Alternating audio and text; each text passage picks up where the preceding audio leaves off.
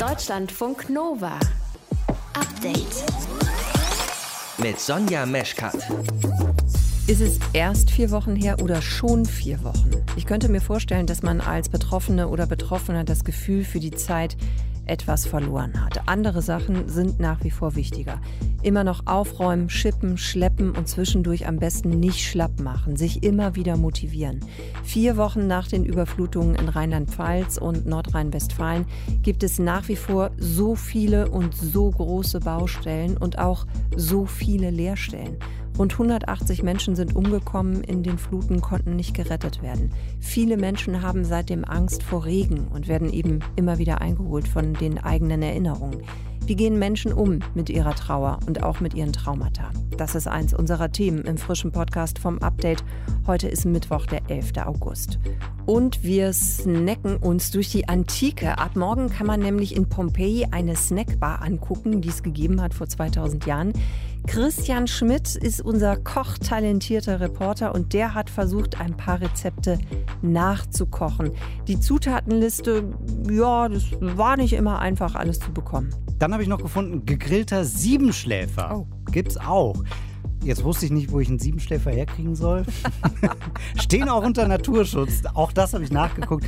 Also lieber sowas wie hier Kichererbsenpfannkuchen. Für dich. Ja, ich durfte das verkosten. Und es war. Ach, das verrate ich jetzt noch nicht. Ihr hört zu? Das ist schön. Deutschlandfunk Nova. Wie geht es den Menschen, die alles verloren haben heute vor vier Wochen? Das Haus, ihre Mitmenschen, das Fotoalbum, ganz, ganz viele Erinnerungen. Vier Wochen ist die Hochwasserkatastrophe jetzt her und es wird immer noch aufgeräumt. Aber die Trauer, die bleibt. Und das alles zu verarbeiten, das ist eben auch überhaupt nicht leicht. Denn selbst Beerdigungen zum Beispiel, die können nicht ohne Probleme stattfinden. Wie gehen die Menschen damit um? Unsere Landeskorrespondentin Vivian Leue ist für uns in der Region gewesen. Vivian, vier Wochen nach dieser Katastrophe, was hat sich verändert seitdem? Ja, also wir kennen ja die Bilder dieses großen Chaos direkt nach der Flut, alles zerstört, überall Geröll. So sieht es natürlich nicht mehr aus. Also Bundeswehr und THW waren ja mit hunderten Einsatzkräften in den letzten Wochen dort im Einsatz und jetzt sind statt Straßen und Bürgersteige eben Schotterwege gebaut oder auch so Behelfsbrücken wieder über die einzelnen Flüsse, denn auch da kam man nicht drüber. Das funktioniert jetzt alles, aber du sagtest es auch schon, also überall Aufräumarbeiten.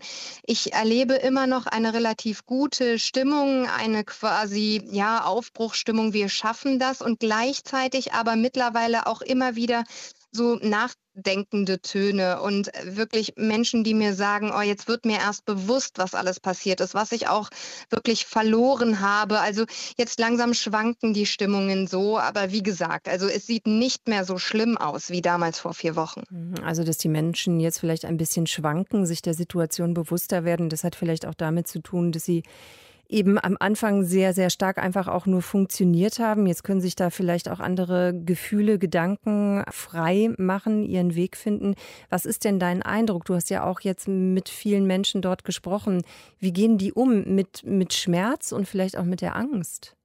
Ja, tatsächlich. Also ich habe schon das Gefühl, da sind so Ansätze, ich bin jetzt keine Psychologin, aber für eine Art Trauma vorhanden, weil ich wirklich mit vielen Menschen, mit denen ich gesprochen habe, höre, dass sie zum Teil schweißgebadet nachts aufwachen und dieses Geräusch der Fluten hören. Eine Frau sagte, das hörte sich an wie bei den Niagara-Fällen und dann dazu immer wieder dumpfe Einschläge. Das waren dann damals vielleicht die Autos, die gegen Wände prallten und sie hört dieses Geräusch immer wieder.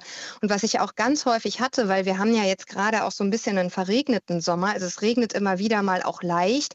Und dann hatte ich Interviews, wo die Menschen plötzlich blass werden, auch aufhören zu sprechen, weil es ganz weit entfernt donnert oder eben Regen anfängt, die dann auch sagen, ja, äh, oder ich frage sie dann, ja, geht es Ihnen gerade nicht gut? Nein, sagen sie dann. Also immer, wenn Regen kommt, haben sie die Angst, dass es wieder so eskalieren könnte. Und ja, Gleichzeitig wird ihnen auch bewusst, Mensch, der Nachbar von nebenan, der hat ja seine Mutter verloren oder mhm. also jeder kennt quasi jemanden, der wirklich auch persönlich betroffen ist. Du hast auch einen Bestatter getroffen, Vivian, und er hat dir Folgendes erzählt. Es ist aber sehr schwierig für die Trauerbewältigung. Wenn die Beerdigung ist, ist immer so ein Abschluss und der ist wichtig. Ab dann kann wieder eine neue Trauer anfangen. Also je länger ich die Urne irgendwo stehen lasse, je länger problematischer trauern auch die Angehörigen. Welche Schwierigkeiten gibt es denn gerade bei den Bestattungen?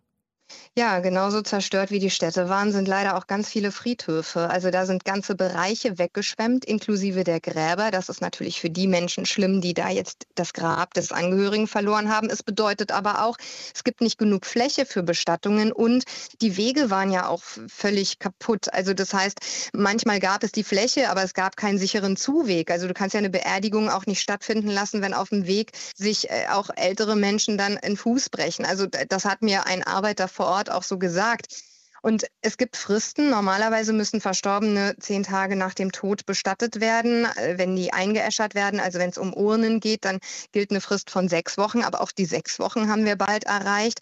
Diese Fristen werden zwar verlängert, aber letztlich, der Bestatter sagte es so schön, es geht ja nicht darum, das zu verlängern, sondern es muss auch einen Abschluss geben. Aber es ist für viele Menschen jetzt schwer, wenn sie ihre Angehörigen eben nicht auf dem Dorffriedhof oder dem Stadtfriedhof dann direkt in der Nähe begraben können oder wenn Familiengräber aber eben nicht mehr da sind oder völlig zerstört, also die Menschen dann woanders bestattet werden müssen. Das sind zum Teil auch Fragen, die noch nicht geklärt sind. Hm. Wie sieht es aus, sag uns das noch kurz zum Schluss, mit ähm, Hilfe? Also wenn Menschen eben solche Traumata jetzt immer mal wieder durchleben, an wen können die sich wenden? Ja, es sind tatsächlich äh, mobile Psychologenteams unterwegs und auch Behörden oder die kassenärztlichen Vereinigungen haben jetzt entsprechende Zentren eröffnet.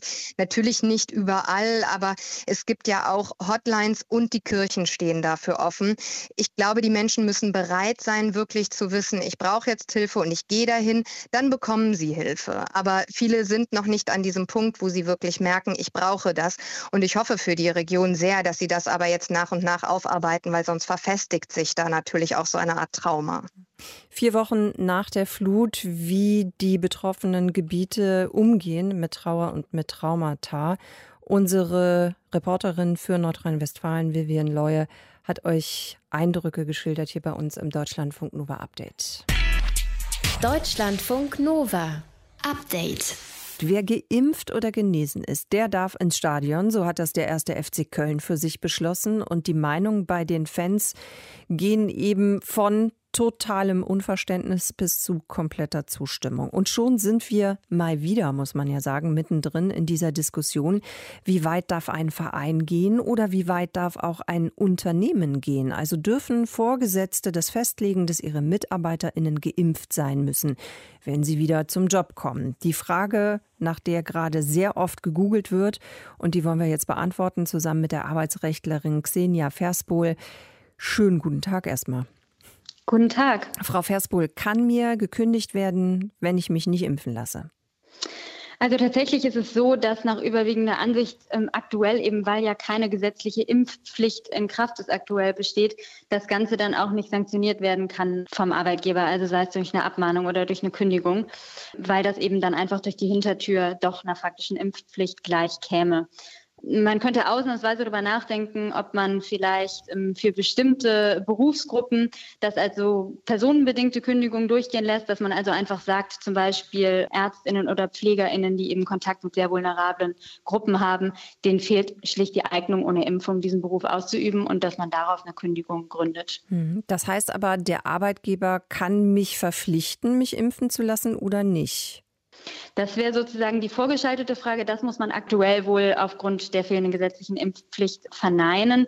Den Arbeitgeber treffen zwar gesetzliche Schutzpflichten, auch für den Gesundheitsschutz seiner Belegschaft. Im Ergebnis ist es aber wohl so, dass nach herrschender Ansicht hier die Rechte des Mitarbeiters, insbesondere das Grundrecht auf körperliche Unversehrtheit, die Impfung ist ja ein recht erheblicher körperlicher Eingriff, äh, überwiegen. Und äh, man muss auch beachten, dass das Ganze ja nicht direkt ein dienstliches Verhalten betrifft, sondern die private Lebensführung. Und hier muss der Arbeitgeber sich eben grundsätzlich heraushalten. Hm, wenn wir jetzt schon bei Privat sind und Lebensführung, darf mein Arbeitgeber denn zum Beispiel danach fragen, ob ich geimpft bin oder mich impfen lassen will? Also da geht es ja dann im Zweifel eben auch einfach um persönliche Daten.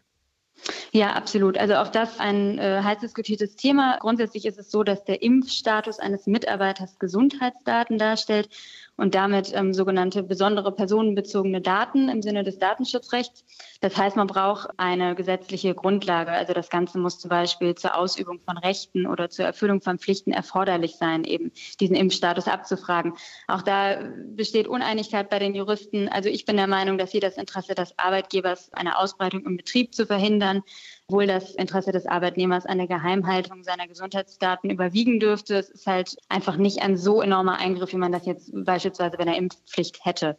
Und man muss natürlich auch bedenken, dass einfach ohne Kenntnis vom Impfstatus seiner Mitarbeiter der Arbeitgeber auch seine Schutzpflichten überhaupt nicht umfassend erfüllen kann. Also er muss ja gucken, wie schützt er seine Mitarbeiter. Und ja, das ist eben da ganz erforderlich zu wissen. Auch wenn eine Impfung jetzt kein Kündigungsgrund ist, darf denn der Arbeitgeber seine Angestellten unterschiedlich behandeln, je nachdem, ob sie eben geimpft sind oder nicht? Grundsätzlich ist es so, dass der Arbeitgeber den sogenannten allgemeinen Gleichbehandlungsgrundsatz wahren muss, was aber nicht bedeutet, dass jede Ungleichbehandlung ähm, gleich äh, unzulässig wäre. Es ist eben nur erforderlich, dass, dass man irgendeinen sachlichen Grund für diese Ungleichbehandlung hat. Und ähm, ein solcher liegt hier zwischen nicht geimpften und geimpft eben definitiv vor, meiner Ansicht nach weil ja das Ganze eben dem Gesundheitsschutz der Belegschaft dient und auch eben die wirtschaftlichen Folgen von Infektionen im Arbeitsplatz da in den Blick genommen werden müssen äh, so dass man im Ergebnis sagen muss, dass es eben schon zulässig sein kann, Ungeimpften zum Beispiel den Zugang zu bestimmten Gemeinschaftseinrichtungen, Kantine etc. zu versagen. Mhm. Zumindest dann, wenn dieser Zugang nicht zwingend notwendig ist, um die Arbeitsleistung zu erbringen.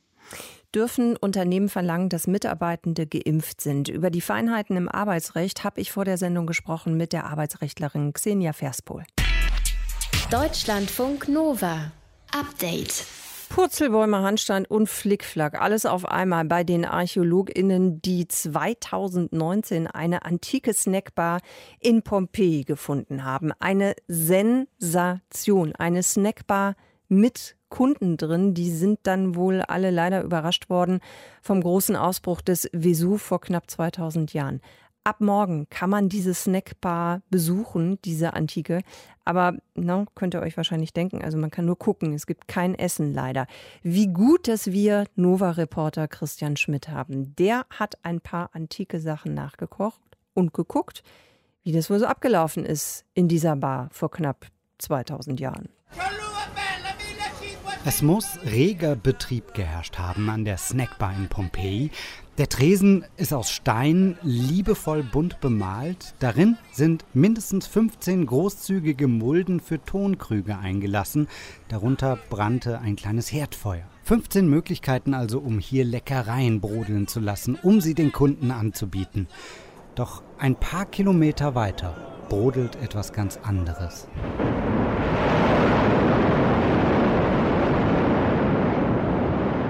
Der Vesuv am Morgen des 25. Oktobers im Jahre 79 nach Christus. Glühend heiße Lava vergräbt alles unter sich. Viel zu schnell für die meisten Bewohner, um sich noch irgendwie in Sicherheit zu bringen. Der große Vulkanausbruch hat die Zeit angehalten und die antike Snackbar konserviert. Der Fund bei den Ausgrabungen vor zwei Jahren. Eine Sensation. Die Bemalungen am Tresen waren noch gut erhalten, zeigten Hühnchen, Schafe, Schnecken. Offenbar war das schon mal ein Auszug der Speisekarte des Ladens. Forscher wollen jetzt herausfinden, was es damals noch gab. Unter der Leitung von Massimo Ossara, Direktor des Archäologischen Parks in Pompeji. Zum ersten Mal haben wir ein komplettes e Thermopolium ausgegraben und können dank neuester Technologien jetzt Analysen durchführen, die uns verstehen lassen, was in den Behältern aufbewahrt wurde. Thermopolium, das ist der coole Ausdruck für Schenke mit warmem Essen. Schon damals dürfte die kulinarische Bandbreite recht groß gewesen sein. Pompeji, Süditalien in der Region Kampanien, das ist die Region, der wir das beste Essen Italiens zu verdanken haben. Spaghetti mit Muscheln, Aubergine gebacken in Tomatensauce und Parmesan, Polpette, diese kleinen Fleischbällchen, Fenchelbratwurst oder der Eintopf aus Tintenfisch und Kartoffeln. Totani e Patate. Auch für mich als Vegetarier dürfte die antike Snackbar einiges im Angebot gehabt haben. Ich versuche ein altes Rezept für Kichererbsenpfannkuchen nachzukochen. Es ist sehr einfach. Kichererbsenmehl und Wasser und rühren. Bis so ein schlotziger Teig entsteht. Prise Salz, das haben die damals mit Meersalz gemacht. Und dann in Olivenöl anbraten. Dazu hätte es dann zum Beispiel irgendwie Senffrüchte geben können. Ne? So scharf eingelegte Clementinen zum Beispiel, die halten auch lang. Also ich wäre Stammgast gewesen an der Snackbar in Pompeji. Deutschlandfunk Nova. Update. So, Christian, jetzt haben wir dich vorhin ja schon gehört. Du hast erzählt, wie du Pfannkuchen aus Kichererbsenmehl gemacht hast. Das war sehr schön. Wie bist du da drauf gekommen überhaupt? Oh, das Internet, das hat ganz viel. Es gibt super viele schöne Foren, die sich mit antiken Rezepten auseinandersetzen. Äh, Weinbergschnecken in Milch und Rotwein, das war damals wohl der Gassenhauer im Streetfood-Business. Es gab viele eingelegte Sachen, Olivchen zum Beispiel in Essig mit Minze, Koriander und Kreuzkümmel. Dann habe ich noch gefunden, gegrillter Siebenschläfer. Oh. Gibt's auch. Jetzt wusste ich nicht, wo ich einen Siebenschläfer herkriegen soll. Stehen auch unter Naturschutz. Auch das habe ich nachgeguckt. Also lieber sowas wie hier Kichererbsenpfannkuchen für dich. Das ist schön, dass du das extra für mich gemacht hast. Das äh, freut mich. Aus äh, Kichererbsenteig und Wasser, oder Genau, so war es. Ich wollte erstmal das Ganze auf die super traditionelle Weise versuchen. Ne? Habe getrocknete Kichererbsen im Mörser. Mhm. Das wäre dann hier, guck mal, also du oh, ja, musst ja, halt ja, so draufklöppeln, um die klein zu kriegen. Du bist aber 100 Jahre beschäftigt. Ja, das Ziel wäre Mehl, ne? Das Mhm. geht nicht. Also der, der Mörser ist zu klein. Damals hatte man aber auch besseres Equipment als ich jetzt zum Beispiel. Also Mahlsteine, ne? Keine, keine Mini-Mörser wie ich jetzt. Also ich habe auch am Ende ja gecheatet. Ich habe die Kichererbsen in den Mixer reingehauen, zum Mehl pulverisiert und hier einen schönen Pfannkuchen für dich ausgebacken. Das ist wirklich mega und ich wünschte, ihr könntet sehen, wie der Christian das für mich angerichtet hat. Du hast irgendwo bei uns in der Teeküche noch einen Teller aus den 70er Jahren gefunden, Ja, in den klassischen Styling at its best, 70er ja. Jahre Farben auch, orange und braun mit einem crazy Muster und in der Mitte des Tellers hast du schön diesen Pfannkuchen für mich drapiert und drumherum liegen, das eine sieht so ein bisschen aus wie Tomate und das ist es andere nicht, kann ich ja. ehrlich, ehrlich gesagt nicht erkennen. Klär mich auf, was ist es? Das sind diese Senffrüchte, auch ein ganz Ah. altes, traditionelles italienisches Rezept, Mostarda. Das ist hier zum Beispiel einmal das Rötliche, ist der Kürbis. Ach so. Und das Orangenere, das sind äh, Clementinen. Also die werden Ah. in Zucker und Essig eingelegt, plus eben Senfpulver. Und das gibt dann so einen scharfen, süßlichen Geschmack. Und Vorteil damals auch, ohne Kühlschrank, ne, die Dinger sind unkaputtbar, auch wenn es ein bisschen wärmer wird. Bitteschön. Ich äh, tue mir jetzt mal ein Stückchen von dem Pfannkuchen ab. Und ist das der Kürbis hier, dieses, was so ein bisschen schmaler ja geschnitten ist? Eingelegte Kürbis. Das ja. ist, komm, das mache ich jetzt mal. Du wirst das Senfpulver hoffentlich auch schmecken. Alter. Hm. Das ist gar nicht so schlecht. Ja, ne, das eingelegte Zeug. Und dann, ich finde, Ja. das Kichererbsenmehl gibt so ein bisschen was Rougheres als jetzt nur so schnödes Weizenmehl. Ja, das stimmt. Also man schmeckt eindeutig diese Senfnote raus, würde ich sagen. Mm, Es ist aber noch nicht so ganz scharf. Also das schmecke ich noch nicht. Mm, Das Kichererbsenmehl, hast du da Knoblauch dran gemacht? Hatten die das damals schon? Oder schmecke ich das jetzt nur in der Knoblauch? Hatten die damals schon, äh, ist aber da jetzt nicht drin. So, jetzt kommt das andere, das war die Mandarine, ne? Clementine, genau. Ja. Clementine, Entschuldigung. Ich probiere auch das und sage. Mm. Oh, nee, Das nicht, oder wie? nee, Okay, merke ich mir. mm, das nicht. Weißt du warum? Weil mir diese eingelegte Mandarine, die schmeckt mir zu seifig. Da fand ich den Kürbis vorher. Ja, das besser. kann sein. Vielleicht ist es schon so ordentlich durchfermentiert, dass es deine Geschmacksknospen irgendwie an Seife Mhm. erinnert. Boah, Christian, danke, dass du das ausprobiert hast für uns und dass ich es verköstigen durfte. Christian Schmidt hat nachgekocht und zwar antike Streetfood. Archäologen haben in Pompeji eine knapp 2000 Jahre alte Snackbar entdeckt, die von Asche und Lava super konserviert war. Wie praktisch. Ab morgen kann man die besichtigen. Also, wenn ihr noch einen Urlaub vor euch habt, go! Und ich esse jetzt weiter. Deutschlandfunk Nova. Update. Ihr habt es mitbekommen, es ist Bahnstreik. Viele Züge fallen aus und die, die noch fahren, sind dann eben entsprechend voll. Gerade jetzt in der Urlaubszeit könnte es sich also gut knubbeln. Wie sicher ist Bahnfahren denn eigentlich, gerade jetzt, wo die Inzidenz wieder steigt? Also kurz zur Erinnerung, fürs Bahnfahren braucht man eine Maske, ja, aber man braucht keinen Test oder eine Impfung. Frankreich und Italien sind da strenger. Johannes Döbbelt aus unserem Update-Team. Wie sind denn die Regeln in Frankreich und in Italien? Also in Frankreich gilt seit dieser Woche, dass du eines der 3Gs brauchst, wenn du mit einem Fernverkehrszug unterwegs bist, also geimpft, getestet, genesen. Wenn du ohne Nachweis erwischt wirst, dann musst du 135 Euro Strafe zahlen.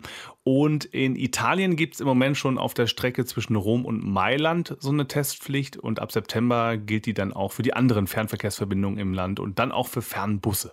In Deutschland habe ich gerade schon gesagt, ne, Maskenpflicht im Zug. Allerdings darf mhm. man die ja dann eben auch abnehmen, wenn man was essen oder trinken will.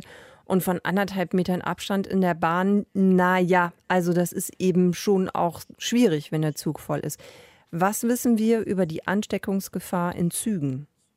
Ja, dazu gibt es inzwischen einige Studien aus Deutschland und die kommen eigentlich alle zum Ergebnis, die Ansteckungsgefahr ist im Zug nicht größer oder sogar geringer als in anderen Räumen. Also es gibt zum Beispiel Forschende, die haben die Konzentration an Aerosolen im Berliner ÖPNV untersucht.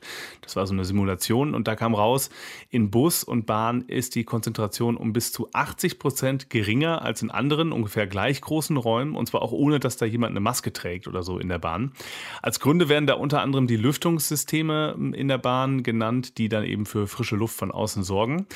Äh, dann gibt es noch eine Studie, die der Verband Deutscher Verkehrsunternehmen in Auftrag gegeben hatte. Die haben äh, zwei Monate lang Pendler untersucht und begleitet, die regelmäßig im Rhein-Main-Gebiet mit Bussen und Bahnen unterwegs waren.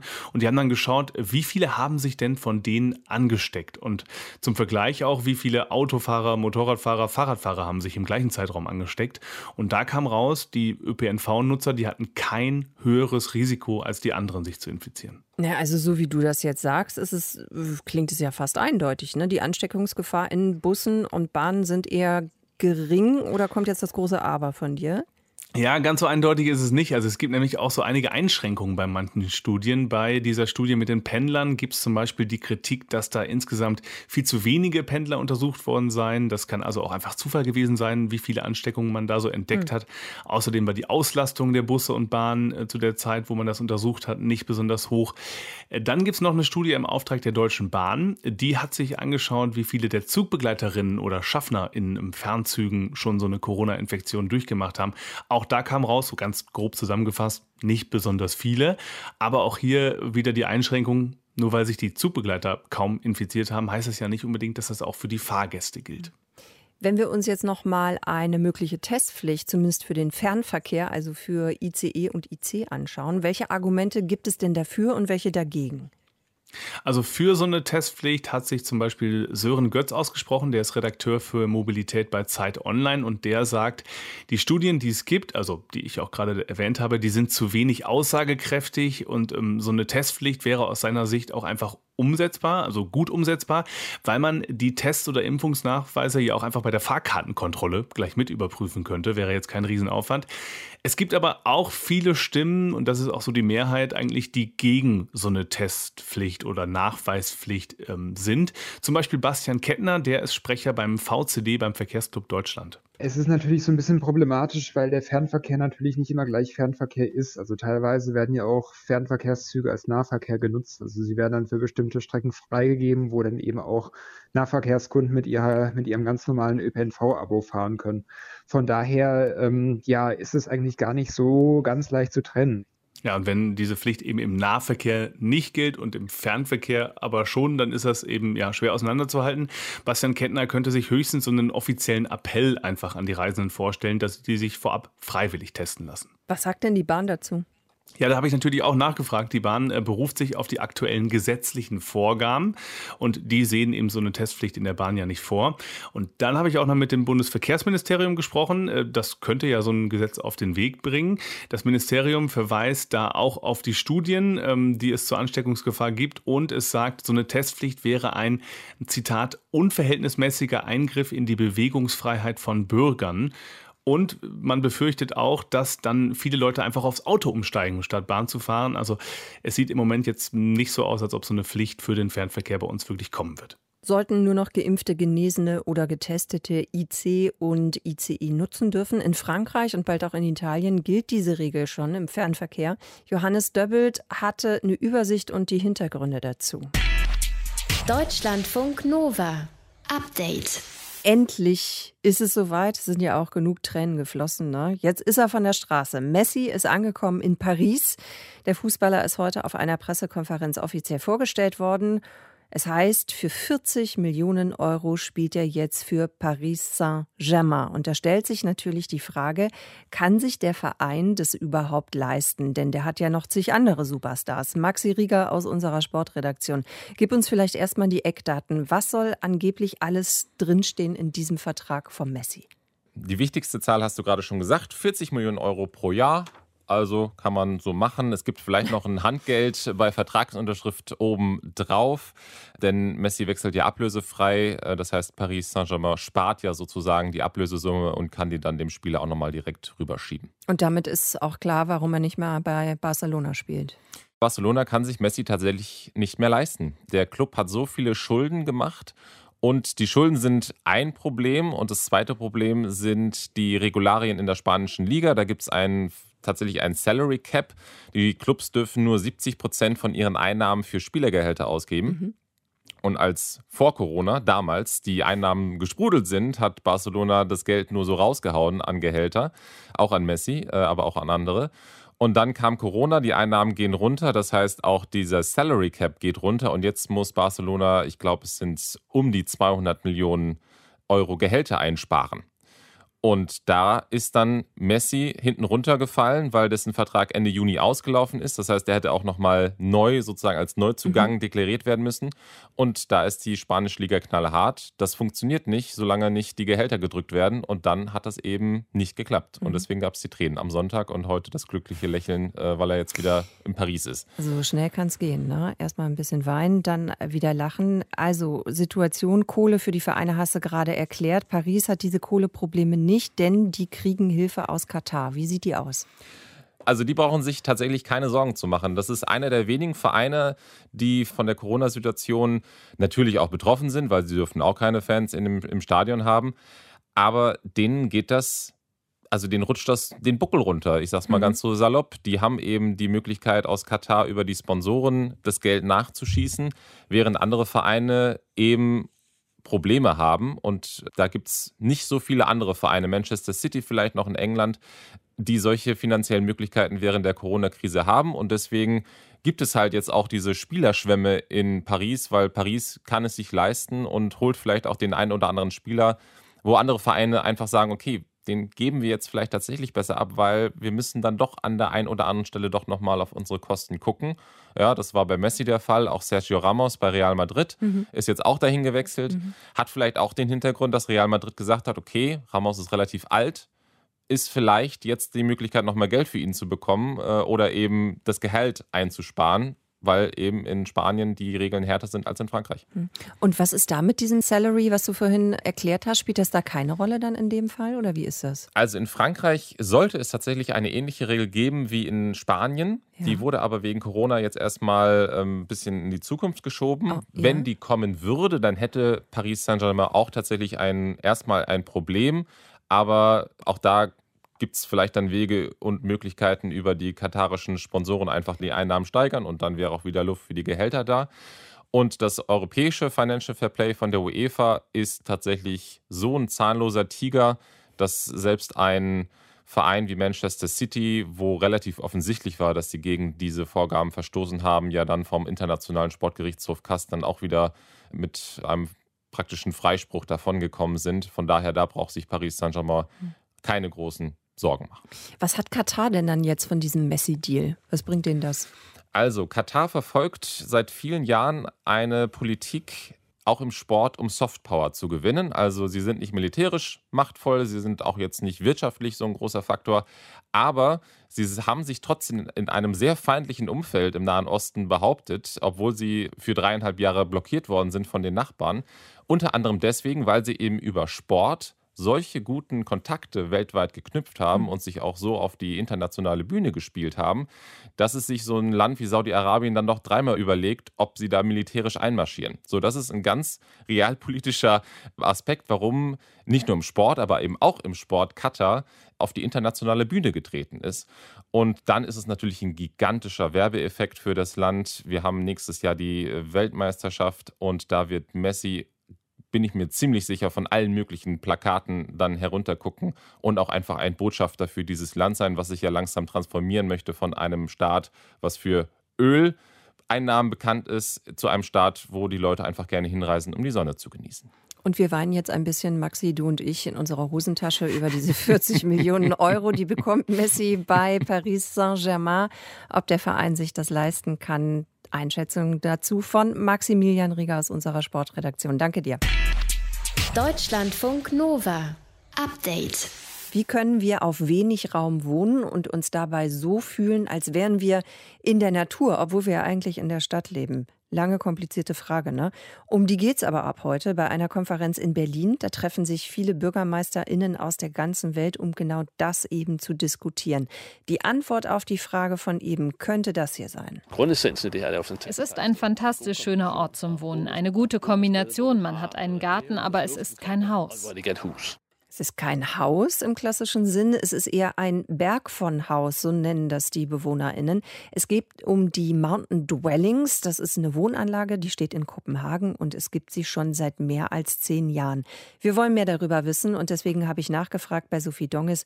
Das ist unsere Korrespondentin für Dänemark.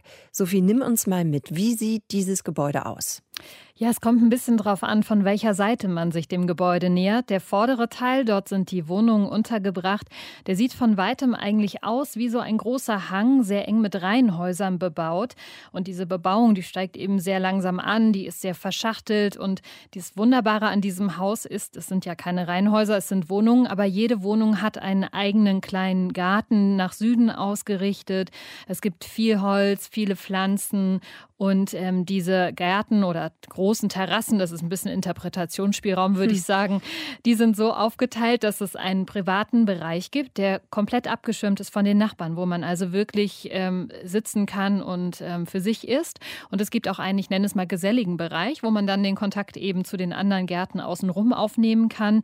Und die andere Seite des Gebäudes, das ist die Einfahrt zu einem Parkhaus, 460 Parkplätze, also relativ groß, aber nicht so so ein grauer Funktionsbau, wie man das sich vielleicht vorstellen würde, sondern so im Pantone-Stil der 60er, 70er Jahre gehalten. Also knallige Farben, klare Linien bis zu 16 Meter hohe Decken. Und was sagen die Leute, wie es sich da lebt? Sind die, fühlen die sich wohl? Sind die zufrieden? Denken die, ach krass, ich lebe in der Wohnung, aber eigentlich denke ich, ich sitze im Wald? Oder wie ist das Feeling? Also wir haben mit einem Paar gesprochen, die haben eigentlich genau das gesagt. Es fühlt sich an, als ob wir ein Haus hätten, ohne dass man ein Haus hat und sich ja komplett kümmern muss und die ganze Arbeit hat sozusagen. Es ist ein Garten in der Stadt und dieses Verhältnis zu den Nachbarn, das sei auch super. Man kann ganz viel Kontakt haben oder aber auch für sich sein, so wie man es gerade braucht. Mhm. Jetzt denke ich noch an das, wie du es beschrieben hast gerade, ne? wie das aussieht. Also es ist ja wenig Raum da, enger Raum, viele Wohnungen und gleichzeitig gibt es aber auch wenig versiegelte Flächen. Was haben sich denn die Architekten, Architektinnen eigentlich dabei gedacht? Was war so die Vision? Ja, der Architekt, das ist äh, Bjarke Ingels, äh, Jahrgang 74. Und als er das Haus gebaut hat, stand er auch noch ziemlich am Anfang. Und ihm ging es so ein bisschen darum, so klassische Gebäudeelemente irgendwie sinnvoll zu verbinden. Also Wohnen und Parken ist es ja in diesem Fall. Mhm. Und dabei eben gleichzeitig aber so einen tollen Lebensraum inklusive Natur auch zu schaffen. Und das auf der knappen Fläche, die man in den Städten hat. Zwei Sätze noch zu dem Architekten. Ich finde ihn unglaublich spannend. Er ist wahnsinnig innovativ, ist auch inzwischen weltweit gefeiert erklärt. Der denkt über so Sachen nach wie über schwimmende Dörfer auf dem Meer, wo Menschen Lebensraum äh, finden könnten, wenn Meeresspiegel weiter ansteigen. Der denkt sogar über ein Gebäude auf dem Mars nach. Also es lohnt sich wirklich im Netz mal nach Bjarke Ingels zu suchen. Spannender Typ. Bjarke Ingels, merken wir uns, schreiben wir uns auf die Liste. Nochmal zurück äh, zum Haus. Hm. Das gibt es jetzt schon eine ganze Weile, seit 2008. Und trotzdem hat man damals auch schon an Nachhaltigkeit gedacht, war ja aber 2008 noch nicht so ein Riesenthema, wie es das in den letzten Jahren ist. Genau, also ähm, aus der Perspektive der Bewohner bedeutet Nachhaltigkeit, was das Haus betrifft, vor allem äh, sowas Soziales, also dieser Kontakt mit den Nachbarn, das enge, ja, dass sich gegenseitig helfen können, so haben sie es beschrieben. Der Architekt selber, dem ging es auch viel um Natur, beispielsweise diese Bepflanzung. Seine Vision war, dass dieses Haus am Ende so aussehen soll wie eine Tempelanlage in Kambodscha, also dass die Natur sich diesen Raum zurückerobert. Ich finde, ganz so extrem ist die Bepflanzung nicht, Aber das Haus ist trotzdem umrankt von sehr vielen Kletterpflanzen und die werden zum Beispiel über so ein automatisches Bewässerungssystem mit Regenwasser versorgt, wenn der Sommer mal zu trocken ist. Ich habe mich noch gefragt, Sophie, warum gibt es denn eigentlich nicht mehr Nachahmer? Warum ist das nicht noch viel, viel mehr ein Vorbild, um eben andere Komplexe in dieser Art zu bauen? Hast du da eine Vermutung? Also das frage ich mich auch, weil dann würde ich da irgendwo wohnen, vermute ich. Ähm, also ich könnte mutmaßen und würde sagen, wahrscheinlich ist das jetzt auch nicht ganz billig so zu bauen. Ne? Es ist immer noch billiger, ähm, wenn man auf einem engen Raum einfach äh, viele Wohnungen übereinander stapelt, wie man das ja leider in den Flächen kennt. Ich bin jetzt aber auch keine Architekturexpertin.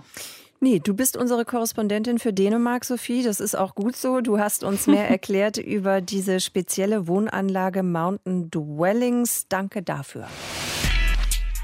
Deutschlandfunk Nova. Update. Montag bis Freitag, immer zwischen 18 und 20 Uhr.